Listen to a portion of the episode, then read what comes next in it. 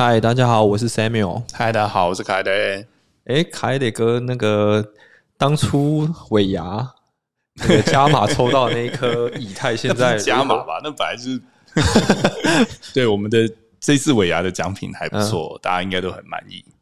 嗯，对的抽到那颗以太，现在 如何啊？嗯，最近还不错，涨了应该有一万块台币，那也很不错了。放在那边这样让它涨，嗯，对，就是 hard。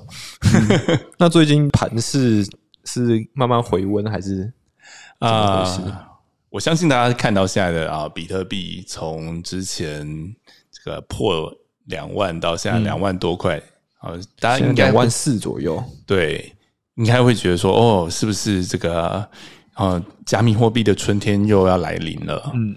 相信大家都会有这样的想法。那啊，坦白讲，我们不排除这样的可能性，但是我们现在还在很密切的观察当中。嗯，因为呢，其实有一些事情大家应该要知道，就是有一波的涨势哈，大概在几天前，这个我们的孙哥他打了一大笔钱进币安。嗯，那。摆明的就是这些机构们哈，包含孙哥在内，他们现在想要来炒一波。那当然，这个炒作的结果，它就会造造成市场上很大的动荡。嗯，所以就是上冲下洗，然后突然暴拉一根这样子。好，暴拉之后再来暴跌一根。嗯，那所以这事实上它是一个还蛮危险的状态啊。就是 as a trader 啊，或者我自己是一个投资人的话。啊，我会奉劝大家，现在不要去追高杀低，这不是一个就是呃方向明确、稳定的这个现象。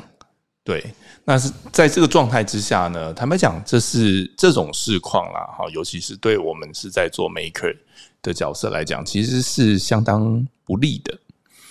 嗯，就是今天 maker 我们会最希望的是一个相对稳定的的盘。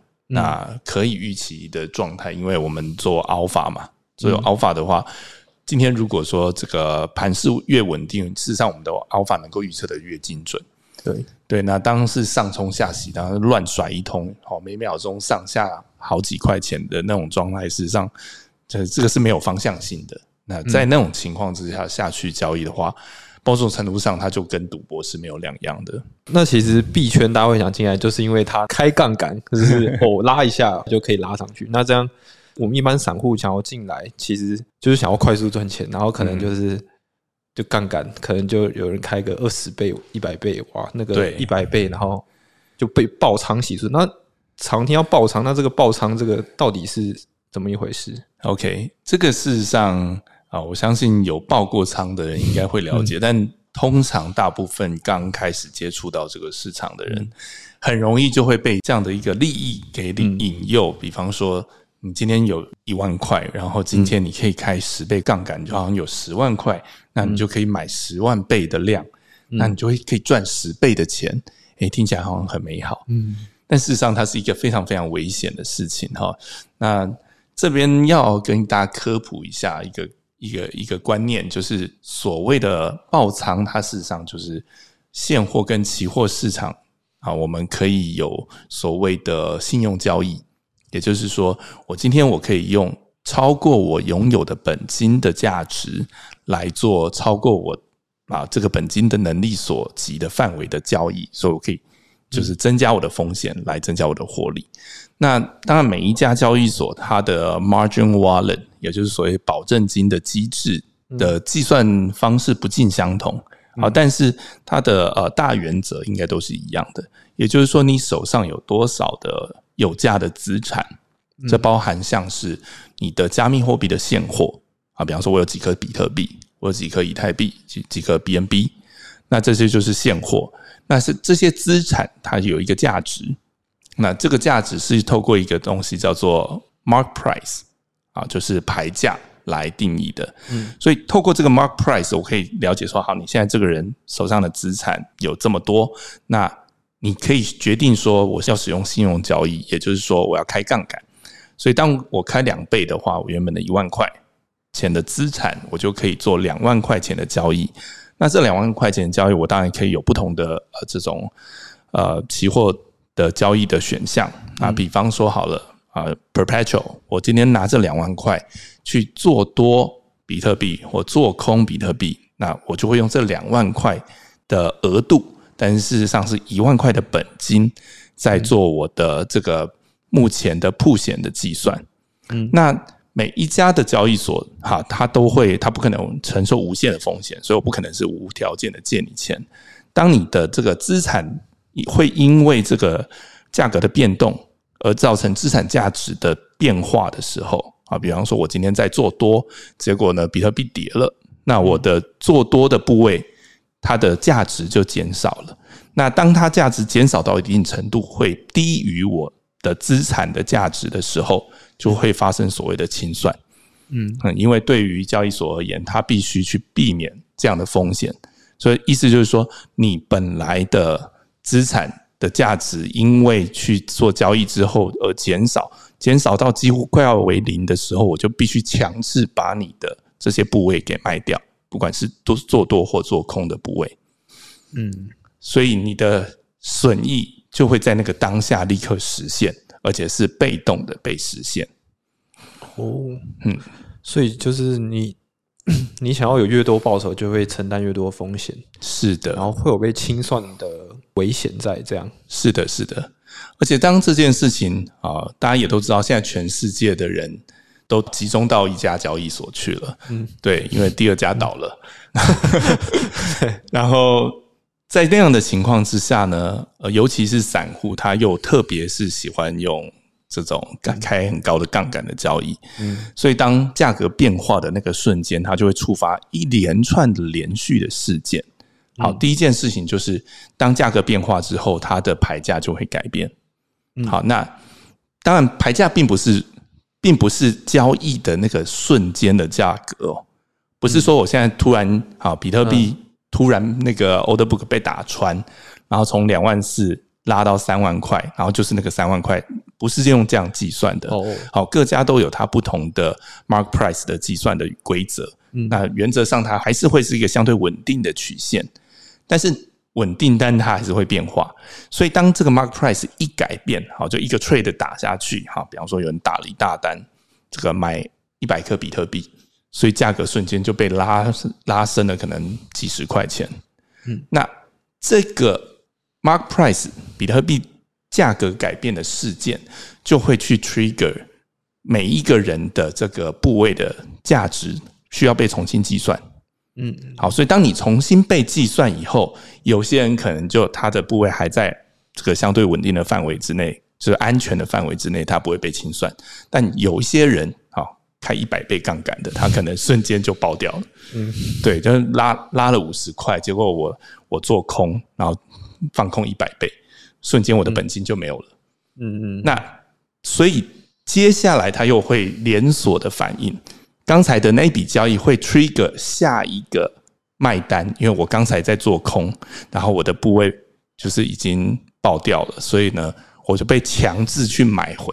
嗯，那我强制买回那个价格又会再变动，对，所以它就会有可能一连串的，就是报一个人报，就是下一个人又报，那。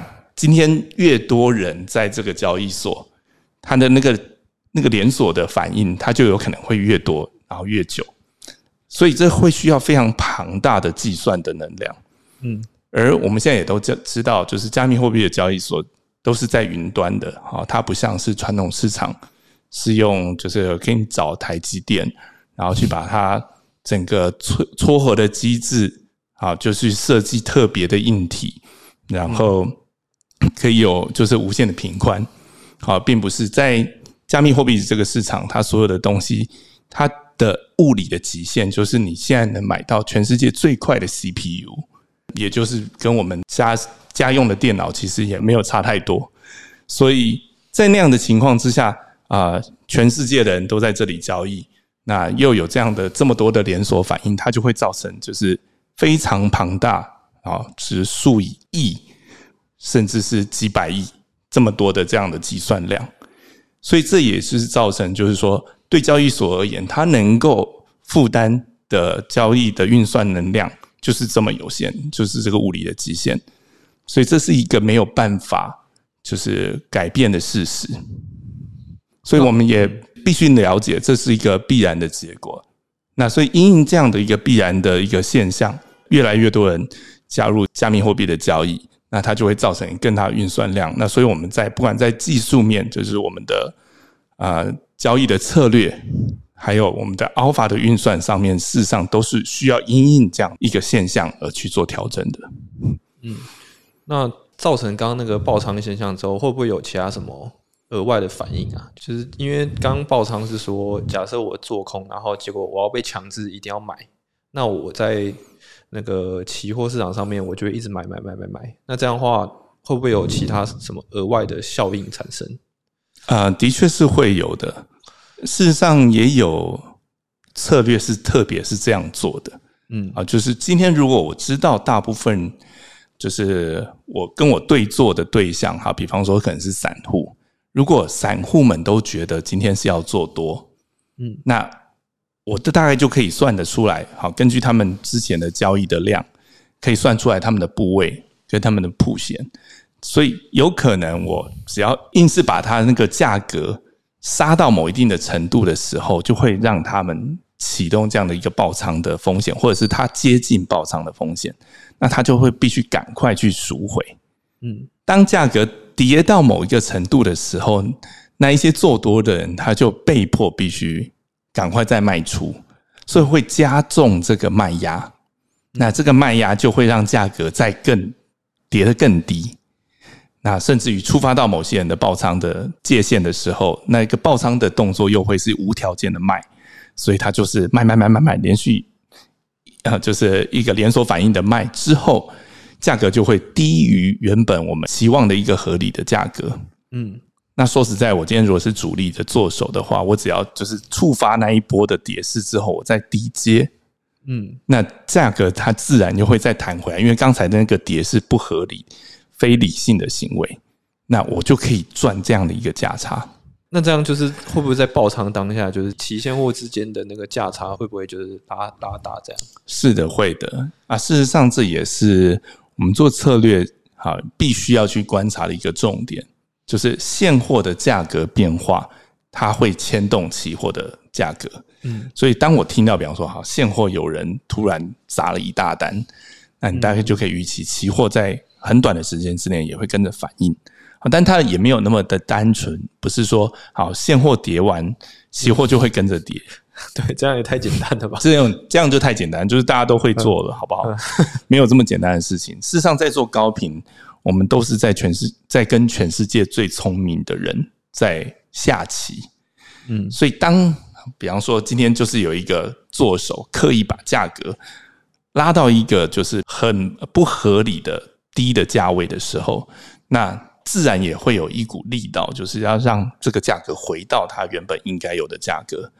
那这中间就有非常多的策略可以去思考。那事实上，这也就是我们这几个月来持续一直在研究的东西。